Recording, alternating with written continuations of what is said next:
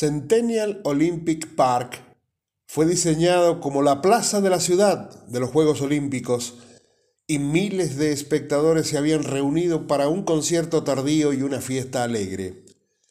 En algún momento después de la medianoche del 27 de julio de 1996, alguien plantó una mochila verde que contenía una bomba de tubería cargada de fragmentación debajo de un banco. Richard Jewell estaba trabajando como guardia de seguridad para el evento. Descubrió la bolsa y alertó a los oficiales de la Oficina de Investigación de Georgia. Este descubrimiento fue nueve minutos antes de que ese alguien llamara al 911 para entregar una advertencia. Durante un concierto de Jack Mack, Richard Jewell y otros guardias de seguridad comenzaron a limpiar el área inmediata para que un escuadrón de bombas pudiera investigar el paquete sospechoso. Había muchas personas.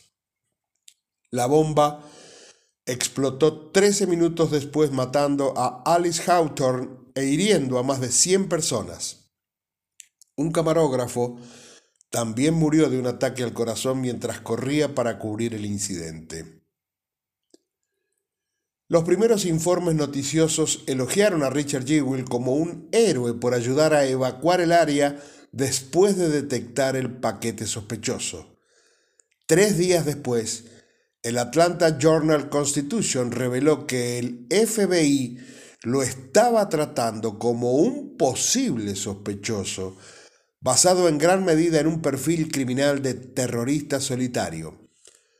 Durante las próximas semanas, los medios de comunicación se enfocaron agresivamente en él como el presunto culpable, etiquetándolo con el término ambiguo persona de interés analizando su vida para que coincida con el perfil de terrorista solitario que el FBI había filtrado. Los medios en diversos grados retrataron a Richard Jewell como un oficial de la ley fallido que pudo haber colocado la bomba para encontrarla y ser un héroe.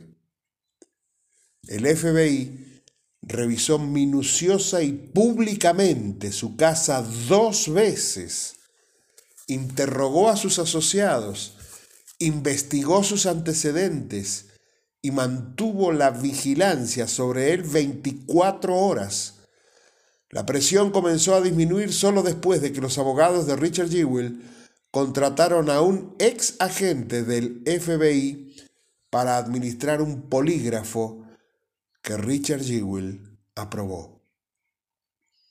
El 26 de octubre de 1996, el fiscal investigador de los Estados Unidos, Kent Alexander, en un acto extremadamente inusual, envió a Richard Jewell una carta en donde le decía, en base a la evidencia desarrollada hasta la fecha, Richard Jewell no es considerado un objetivo del gobierno federal.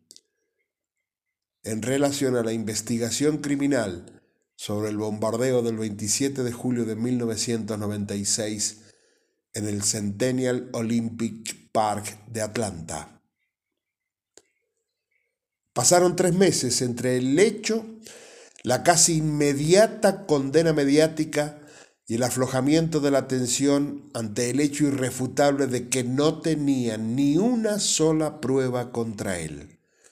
Recién en el 2005 apareció Eric Rudolph, quien confesó haber puesto la bomba, amén de haberlo hecho en una discoteca lésbica y en dos clínicas de aborto. Los tres meses de tortura de Richard Jewell, ¿a quién le importan?